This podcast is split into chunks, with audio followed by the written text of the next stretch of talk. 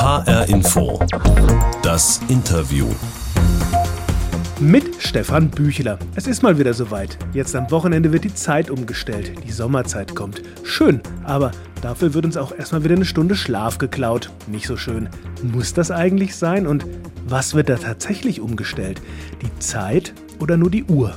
Höchste Zeit, sich mal Gedanken darüber zu machen, wie wir mit der Zeit umgehen, wie sehr wir uns treiben und messen lassen und ob nicht eine andere Einstellung zur Zeit vielleicht viel besser wäre für uns und für die Welt, in der wir leben. Also eine Zeitumstellung der ganz anderen Art. Jonas Geisler heißt der Mann, der zusammen mit seinem Vater Karl-Heinz Geisler und Harald Lesch das passende Buch dazu veröffentlicht hat. Alles eine Frage der Zeit, heißt es. Herr Geißler, ich würde Ihnen zu Beginn jetzt gerade gerne ein paar Begriffe an den Kopf werfen und bitte Sie darum, ganz spontan ein, zwei Worte nur zu sagen. Das, was Ihnen sofort einfällt, okay? Okay. Zeit sparen. Braucht man nicht. Hm. Zeit totschlagen? Geht gar nicht. Zeit ist Geld. Eine hartnäckige Illusion. Verlorene Zeit? Auf die Suche danach gehen. Mhm. Zeitumstellung. Ist was völlig anderes wie Uhrumstellung. Aha. Jetzt am Wochenende ist es ja wieder soweit. Umstellung auf Sommerzeit. Da wird uns mal wieder eine Stunde Schlaf geklaut und wir werden aus dem Rhythmus gebracht.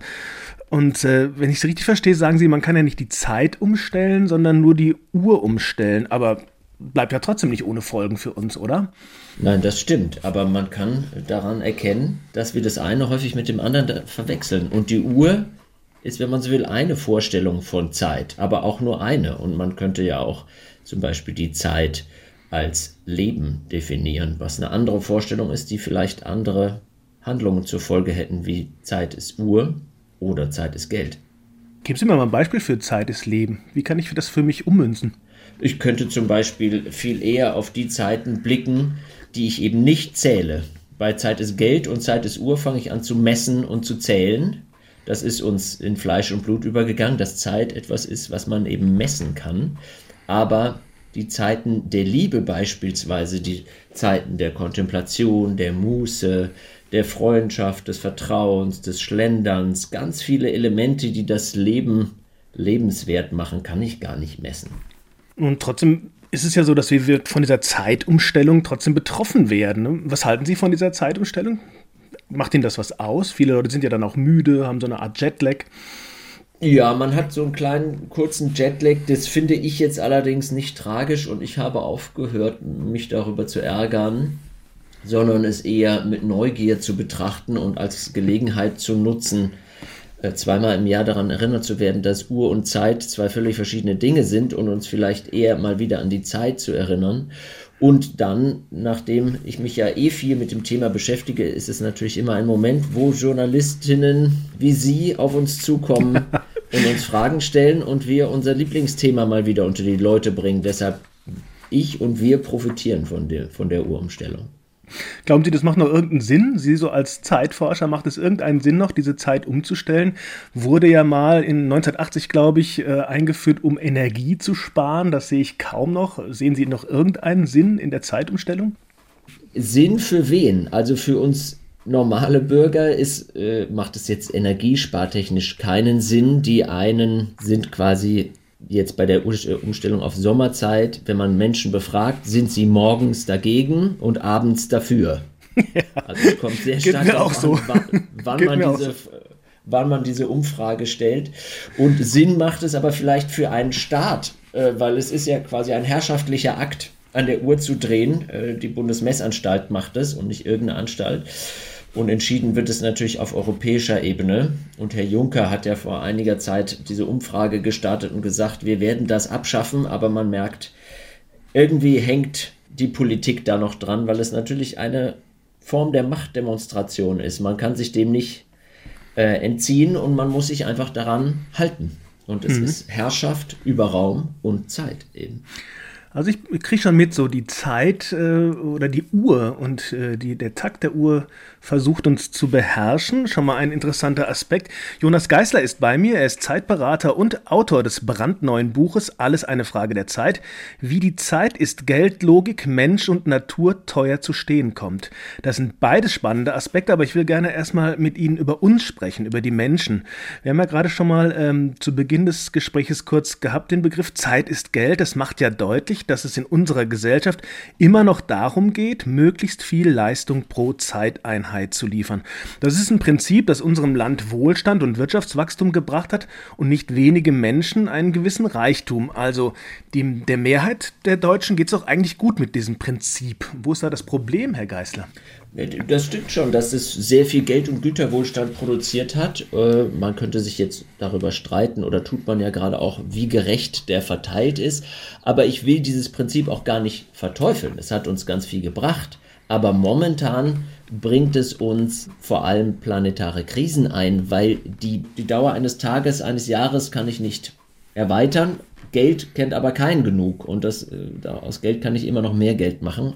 Und deshalb wird es attraktiv, schneller zu werden und mehr in der gleichen Zeit zu machen. Ja. Und diese Beschleunigung, bei der wir ja heutzutage, ja, wenn man so den Hochfrequenzhandel an den Börsen anschaut und so nahe an der Lichtgeschwindigkeit sind, die kann man eins zu eins mit Energie hinterlegen. Und wenn man dann fragt, wo die Energie herkommt, dann sind wir relativ schnell daran, dass wir Energie, die über Jahrmillionen in den Erdboden eingespeichert wurden, innerhalb kürzester Zeit nutzen und verbrennen und die ökologischen Folgen, die daraus entstehen, die brauche ich jetzt nicht nochmal wiederholen, die kennen wir alle mittlerweile. Ja, aber lass uns doch nochmal bei den Menschen bleiben. Muss das, muss das für mich, muss das für unsere Gesellschaft, für den Menschen schädlich sein?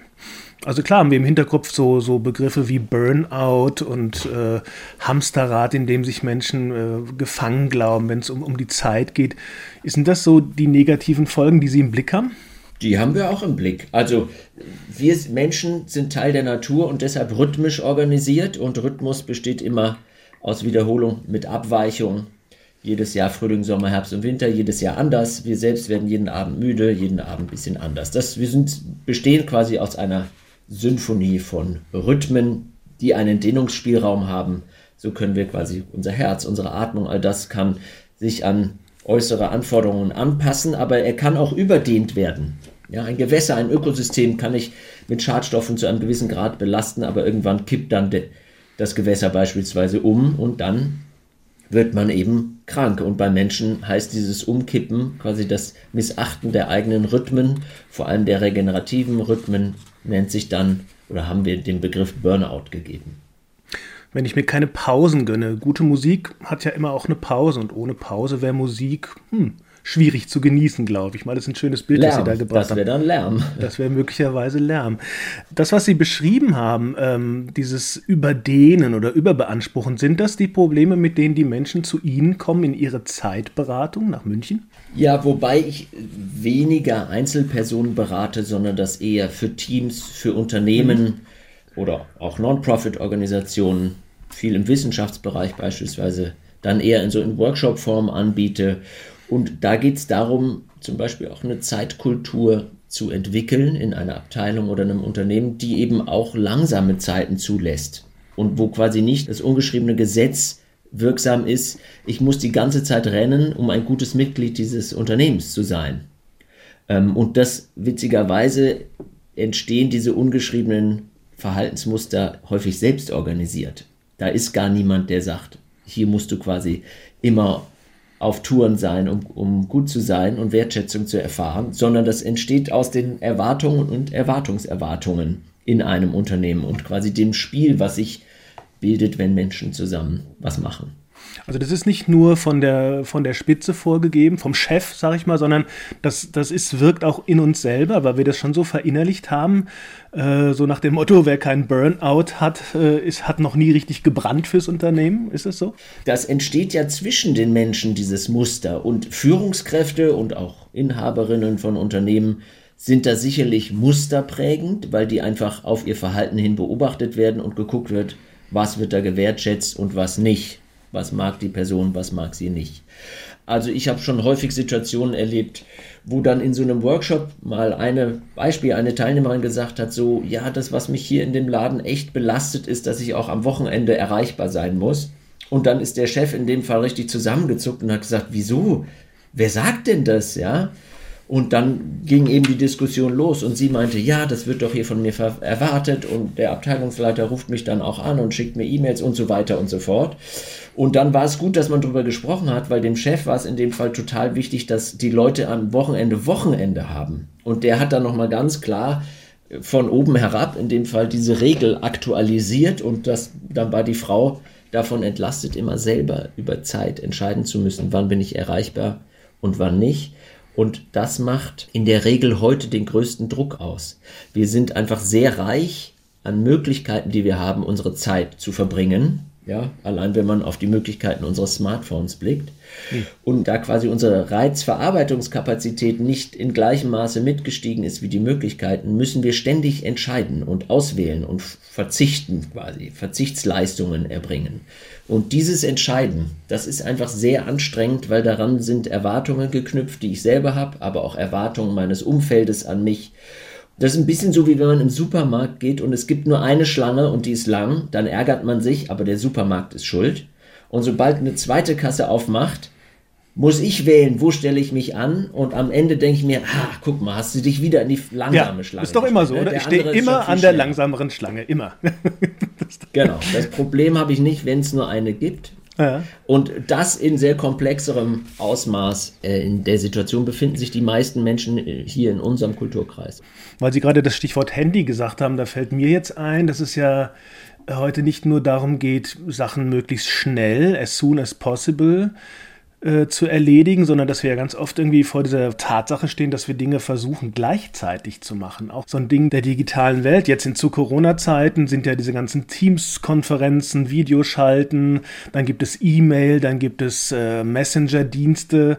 Also ich habe immer das Gefühl, es gibt so, so Stunden am Tag, wo alles parallel aufpoppt und dass mich das dann also aber eher unproduktiv macht, weil das einfach zu viel gleichzeitig ist, was ich dann versuche irgendwie hinzukriegen. Ne? Ist das ein Phänomen unserer digitalen Neuzeit? Ja, das ist quasi ein Phänomen, seit wir angefangen haben, uns gar nicht mehr so stark nach der Uhrzeit zu organisieren, weil die Uhr funktioniert ja nach dem eins nach dem anderen Prinzip. In den digitalen Medien die zeichnen sich dadurch aus, dass im Grunde alles gleichzeitig möglich ist. Nur unser Gehirn ist dafür nicht gemacht. Unser Gehirn ist eher dafür gemacht, gemacht Reize nacheinander abzuarbeiten. Und äh, deshalb ist quasi das, was wir Multitasking nennen, funktioniert nicht als äh, Maßnahme, um zum Beispiel Output oder Produktivität zu steigern. Jonas Geisler ist hier bei H-Info das Interview. Er ist Zeitberater und ich will dann zu diesem Berateraspekt nochmal kurz zurückkommen. Wenn Sie Firmen oder Teams beraten, da ist da nicht ein gewisser Widerspruch, weil hm, so eine Firma, die jetzt mal ganz platt gesagt, will ja, dass die Mitarbeiter möglichst viel pro Zeiteinheit raushauen. Also das ist so ein gewisser Ausbeutungsaspekt, sage ich mal. Ist es trotzdem klug, dann mal auf, auf äh, Zeiten und Pausen zu schauen, auch zum Wohle, sagen wir mal, des Unternehmens und des unternehmerischen Erfolges? Ich, ich mache sehr klar, dass ich jetzt nicht einfach jemand bin, der mehr aus den Leuten rauspresst und mhm. als extern eingekaufte Beschleunigungsressource dient. Das mache ich nicht, weil das entspricht überhaupt nicht meinem Verständnis von Arbeit. Ja, ich glaube, wenn man quasi bei Charlie Chaplin an, der, an dem Fließband von Modern Times ist, das ist quasi Menschen, die zu Maschinen gemacht werden. Das ist heute anders. In Jobs ist auch viel mehr Sinngehalt drin, als einfach nur schnell, schnell irgendwas raushauen und produzieren. Diese Jobs haben wir weitestgehend oder zu einem großen Anteil in andere Teile dieser Welt verlagert. Da finden wir Charlie Chaplins Fließband noch. Und deshalb geht es ganz viel um Sinngehalt in Arbeit, um zum Beispiel Innovation. Wie fallen mir Sachen ein? Wie kann ich Bedingungen schaffen, dass ich wirklich wirksam werde, dass ich tief tauchen kann, dass mir was Gescheites einfällt, dass ich, wenn ich jetzt Programmierer oder Programmiererin bin oder Autor, muss was schreiben oder eine wissenschaftliche Arbeit verfasse oder so. Und dann geht es immer ganz stark um das Thema Resonanz. Und wir wissen auch, selbst aus Produktivitätsgesichtspunkten sind Momente, in denen ich mit einer Aufgabe in Resonanz bin. Beim Arbeiten würde man das vermutlich als Flow-Zustand benennen, aber das gibt es auch in kontemplativer Form. Ich bin quasi in einer positiven Antwortbeziehung mit einer Tätigkeit oder einem anderen Menschen in einem Gespräch. Und das sind die Momente, die das Leben lebenswert machen. Lebendige Antwortbeziehungen. Das ist das, was uns vielfach fehlt, wenn wir jetzt durch den Corona-Lockdown dazu gezwungen sind, in eher stummen Beziehungen und stummen Kommunikationsmustern verdammt zu sein. Wobei ich sagen muss, also selbst, hätte ich am Anfang nicht gedacht, selbst über äh, digitale Formate las, lässt sich auch manchmal ein richtig gutes Gespräch führen, was sehr nah an so eine reale Resonanzerfahrung rankommt. Und ich verstehe auch, dass das natürlich auch äh, für, für ein Unter Unternehmen interessant sein kann, wenn es gelingt, die Mitarbeiter in so eine positive Form zum Arbeiten zu bringen oder kreativ werden zu lassen, produktiv sein zu lassen. Äh, Sie haben vorhin das Stichwort jetzt Corona schon genannt. Ich habe es auch noch auf dem Zettel. War nicht oder ist nicht diese Corona-Zeit auch für uns so eine Gelegenheit, eine gute Gelegenheit, aus diesem Hamsterrad Zeitmangel und ich muss immer mehr gleichzeitig tun, auszubrechen, weil wir einfach ausgebremst sind, schlicht und ergreifend? Jein. Im ersten Lockdown hatte ich das Gefühl, da gab es bei denjenigen, die wirklich ausgebremst waren, tatsächlich ging Zeit und Raum auf, um andere Zeit- und Raumerfahrungen zu machen. Es gab ja aber auch viele in der Gesellschaft, die mussten viel mehr arbeiten, wenn man an die ganzen Pflegekräfte denkt, ja. zum Beispiel an die Kassiererinnen und so weiter, die auch durch äh, die ähm, Pandemie einfach sehr unangenehmen Situationen ausgesetzt waren. Also da ging so ein bisschen die Schere auf. Und ich kenne auch einige, die auch die Situation genutzt haben, um ihre Zeit anders zu gestalten. Auch hier erlebe ich die Extreme. Manche haben sich neu erfunden und genau diese Sachen, was will ich eigentlich in meiner Zeit, wie gestalte ich die, haben dann neues Standing entwickelt, haben schlechtes Gewissen vielleicht abgeschüttelt, was sie dazu gebracht hat, immer so hinterher zu hecheln und irgendwie immer ungenüge zu sein. Und bei anderen ist es völlig entgrenzt mit Homeschooling und Homeoffice und auf einmal nur noch digitale Meetings, eins nach dem anderen und man kommt irgendwie überhaupt. Also all das, da erlebe ich echt den bunten Blumenstrauß. Zeitwohlstand. Was ist Zeitwohlstand? Selbstbestimmte Zeit zu haben, ja, von seiner sein quasi 24 Stunden Tageszeit genug Zeit zu haben, in denen ich selbst über meine Zeit bestimmen kann. Und in sehr prekären Arbeitsverhältnissen ist es halt zum Teil nicht gegeben. Und damit ist aber auch äh, verbunden, dass man von seinem Lohn gut leben kann. Wohlstand heißt für mich, die Zeit, die ich habe, möglichst gut zu verbringen und zu genießen und äh, eben sie als Wohlstand zu definieren, der eben jetzt nicht im materiellen Sinne daherkommt, sondern im Sinne des Erlebens. Das ist so ein bisschen der Unterschied zwischen gefüllter Zeit und erfüllter Zeit. Also Zeitwohlstand stelle ich mir jetzt mal so vor, dass ich äh, abends, bevor ähm, irgendwie Abendsessenszeit äh, ist, ich noch mal eine Stunde einfach habe, die nicht zugeplant ist. Das wäre so was, was ich mir sehr gut als Zeitwohlstand vorstellen könnte. Wo ich alles machen kann oder nichts. Genau, wo die Zeit mal auf einen zukommt, wo man das Gefühl hat, nicht man rennt die hinterher oder muss sie in den Griff bekommen, sondern man ist quasi in der Zeit und fließt mit der Zeit dahin. Und das sind Zustände, die verschiedene Namen haben. Zum Beispiel äh, die Langeweile als positive Konnotation der Langenweile. Auch die Muße beispielsweise. Also jeder, der sich künstlerisch und kreierend beschäftigt, kennt diesen Moment, dass man irgendwo liegt und lässt die Gedanken treiben und macht eigentlich nicht viel. Und auf einmal kriegt man so diese Eingebung und die Muse kommt und küsst einen. Und das ist einfach ein sehr schöner, schöner Moment. Die sind muss, rar geworden. Ja, weil die funktionieren nur in reizarmen Zeiten, wo wenig passiert. Und die sind wiederum rar geworden. Also muss ich der Muse Zeit geben, mich zu küssen. Das finde ich auch einen schönen Gedanken. Zeit ist Geld oder Zeitwohlstand. Darüber habe ich bis hierhin mit Jonas Geißler gesprochen, Zeitberater und Autor.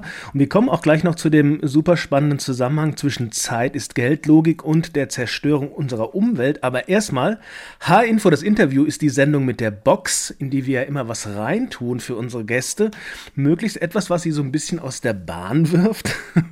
für Sie, Herr Geißler, ist das ein kleiner Ausschnitt aus einem Interview, das Sie dem Bayerischen Rundfunk zusammen mit Ihrem Vater Karl-Heinz Geißler gegeben haben. Ich hoffe, Sie können das jetzt hören. Ich spiele das mal ein. Das war immer Auseinandersetzung bei uns. Und äh, das war manchmal eine positive und manchmal auch eine ärgerliche Sache, dass äh, es in der Kooperation eben nicht so klappte, wie ich es gern wollte. Äh, und äh, bei ihm gena äh, genauso. Und ich äh, hatte auch am Ende des Buches, obwohl ich finde, es ist richtig gut gelungen, aber nicht Lust, sofort wieder ein zweites zu schreiben. Mhm. Ging mir übrigens ähnlich. Also bei, ich glaube, es war das Vorgängerwerk zu diesem Buch, hatten sie beide eigentlich keine Lust mehr, nochmal zusammen ein Buch zu schreiben. Was da passiert, Herr Geister, dass sie es doch nochmal getan haben?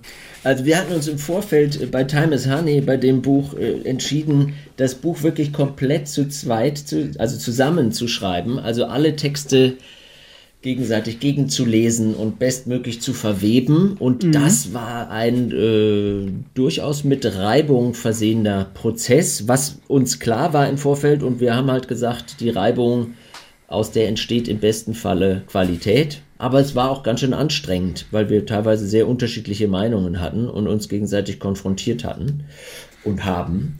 Deshalb war danach erstmal so, gut, dass wir es geschafft haben und da durchgetaucht sind, aber muss nicht sofort nochmal sein. Und das haben wir jetzt bei diesem Buch auch anders gemacht. Das heißt, sie haben wirklich, das sieht man ja auch, wenn man es liest, sie haben klar getrennte Kapitel und Teile. Ne? So. Dann war das einfacher im Zusammenarbeiten, oder? Genau. Harald Lesch hat einen Teil geschrieben, mein Vater und ich habe den praktischen Teil der Umsetzung geschrieben. Ja, das stelle ich mir ja schon ja, spannend zumindest vor. Ne? Die Autoren des Buches sind ja eben Harald Lesch, Karl-Heinz Geißler und Jonas Geißler. Und da stelle ich mir schon vor, da ist auf der einen Seite so ein Superstar des Wissenschaftsjournalismus, auf der anderen Seite dann so ein großer alter Zeitforscher mit seinem ganz eigenen Zeitverständnis und Sie dann, der Familienvater sind, die sehr, die sehr, sehr Praktiker sind. Wie sind Sie da immer so, so zusammengekommen? Der Medienmensch mit den tausend Terminen, äh, der Papa, der auf gar nicht mehr auf die Uhr guckt äh, und der das einfach sein lässt. Und Sie so als Praktiker, war das einfach? Das war insofern gar nicht so schwer, weil sich unsere drei Perspektiven ganz gut ergänzen. Das hatten wir getestet in einem Vortrag. Harry hat den ersten Teil gehalten, dann mein Vater und dann ich. Und der Bogen war quasi so von der Physik und dem Kosmos zur Gesellschaft, zur Umsetzung beim Individuen, in Organisation und Politik. Und das hat ganz gut geklappt, da war eine super Resonanz drauf und daraufhin haben wir dann entschlossen, das Buch zu machen. Und unsere Zusammenarbeit funktioniert erstaunlich gut. Und der Harald hat, obwohl er so präsent ist in den Medien, relativ viel Zeit. Der macht das ganz gut. Ja, den kann man oft anrufen und treffen und auch mal mit dem Ratschen und ein Bierchen trinken und so. Also das ist nicht so ein zeitgetriebener, Sie haben ihn gerade Harry genannt, stimmt das? ja. Nee, der ist nicht, äh, überhaupt nicht zeitgetrieben. Nee. Okay. Jonas Geisler ist hier bei mir in H-Info das Interview und jetzt wissen wir auch, wie das so ist, ein Buch mit zwei berühmten Co-Autoren zu schreiben. Und im Untertitel dieses Buches heißt es ja, wie die Zeit ist Geldlogik, Mensch und Natur teuer zu stehen kommt. Äh, wir haben es kurz angedeutet äh, mit der Natur, aber ich würde es gerne nochmal vertiefen. Kann ich mir das so vorstellen, dass wir, dadurch, dass wir so beschleunigt leben, schneller alles verbrauchen, als die Erde sich regenerieren kann, uns das zur Verfügung stellen kann? Ist das das Problem mit dem Schnellsein? Ja, also Desynchronisation nennt sich das. Und wir haben quasi die Verbrauchs- Kreisläufe und Prozesse sind überhaupt nicht mehr synchron zu den Regenerationsprozessen. Glauben Sie denn, dass ein anderes Zeitbewusstsein oder ein anderer Umgang mit der Zeit uns dabei helfen könnte, ähm, diesem System wieder eher gerecht zu werden, also auch ein nachhaltigeres, umweltschonenderes Leben zu führen, indem wir mehr Pausen machen und gleichzeitig die Frage, wie realistisch ist das? Also es ist, glaube ich, ein Baustein von vielen. Das schreiben wir auch im Vorwort unseres Buches, dass wir sehr froh sind, dass ganz viele andere Bücher zu dem Thema auch geschrieben werden. Aber wir gucken halt mit der Zeitbrille drauf, weil sie eine ganz schöne Verbindung eben zu gelingendem Leben schafft. Und wenn wir es schaffen, unser Leben als gelingend zu erleben und gleichzeitig dafür nicht eben ständig um die Welt zu jetten und vier Privathäuser zu haben und sowas, sondern gelingendes Leben, wenn man Menschen auch in ihrem Lebensende fragt, was hat denn das Leben lebenswert gemacht und so, dann kommen eben viele Momente, wofür man eigentlich gar nicht so viel braucht. Ja, sondern man braucht eher eigentlich Zeit, um gute Beziehungen zu leben und gut mit sich im Reinen zu sein und Zeit für seine Familie und solche Dinge, die das Leben eben lebenswert machen. Und wenn wir uns darauf mehr berufen und dem eine höhere Wertigkeit geben, als Status beispielsweise oder Statussymbole, dann kann das ein individueller Schritt in die richtige Richtung sein, der eben nicht so stark von Verzichtsgefühl und Suffizienzgefühl verbunden ist, sondern eher mit einem ich reduziere zwar was, aber ich gewinne eben eine neue Qualität dazu. Und in der Gemengelage könnte auch die Arbeitszeit anders gestaltet werden. Arbeitszeit der Zukunft komme ich auf einen, einen letzten Punkt, den ich mir noch aufgeschrieben habe. Ähm, würde mich interessieren, wenn Sie ein Ticket hätten für eine Zeitreise in die Vergangenheit oder in die Zukunft, wo würden Sie hinreisen lieber? Ah, das ist eine ganz schön schwierige Frage, weil ich finde, es gibt viele faszinierende Zeitalter, die ich mir gerne mal angeschaut hätte. Ich wähle jetzt einfach mal eins aus. Anfang der 20er Jahre hätte ich mir gerne mal Berlin etwas genauer angeschaut. Babylon Berlin am Ende, ja. war mit Sicherheit auch eine, eine hektische Zeit, aber gut. War quasi die Neurasthenie. Also es war die, so eine erste krasse Beschleunigungswelle die da äh, aufkam, ähm, auch mit eben neuen Medien, neuen Transportmitteln äh, und so weiter. Aber ich glaube im Vergleich zu heute trotzdem noch ganz anders. Und genau dieses Spannungsfeld würde mich interessieren. Vielen Dank, Jonas Geisler. Alles eine Frage der Zeit heißt das Buch zu unserem Gespräch hier und das ist im Ökom Verlag erschienen. Unsere Zeit ist jetzt hier um. Das war HR Info das Interview. Ich bin Stefan Bücheler. Unsere Sendung gibt es natürlich auch als Podcast auf hrinforadio.de, in der ARD Audiothek oder in Ihrer Podcast-App.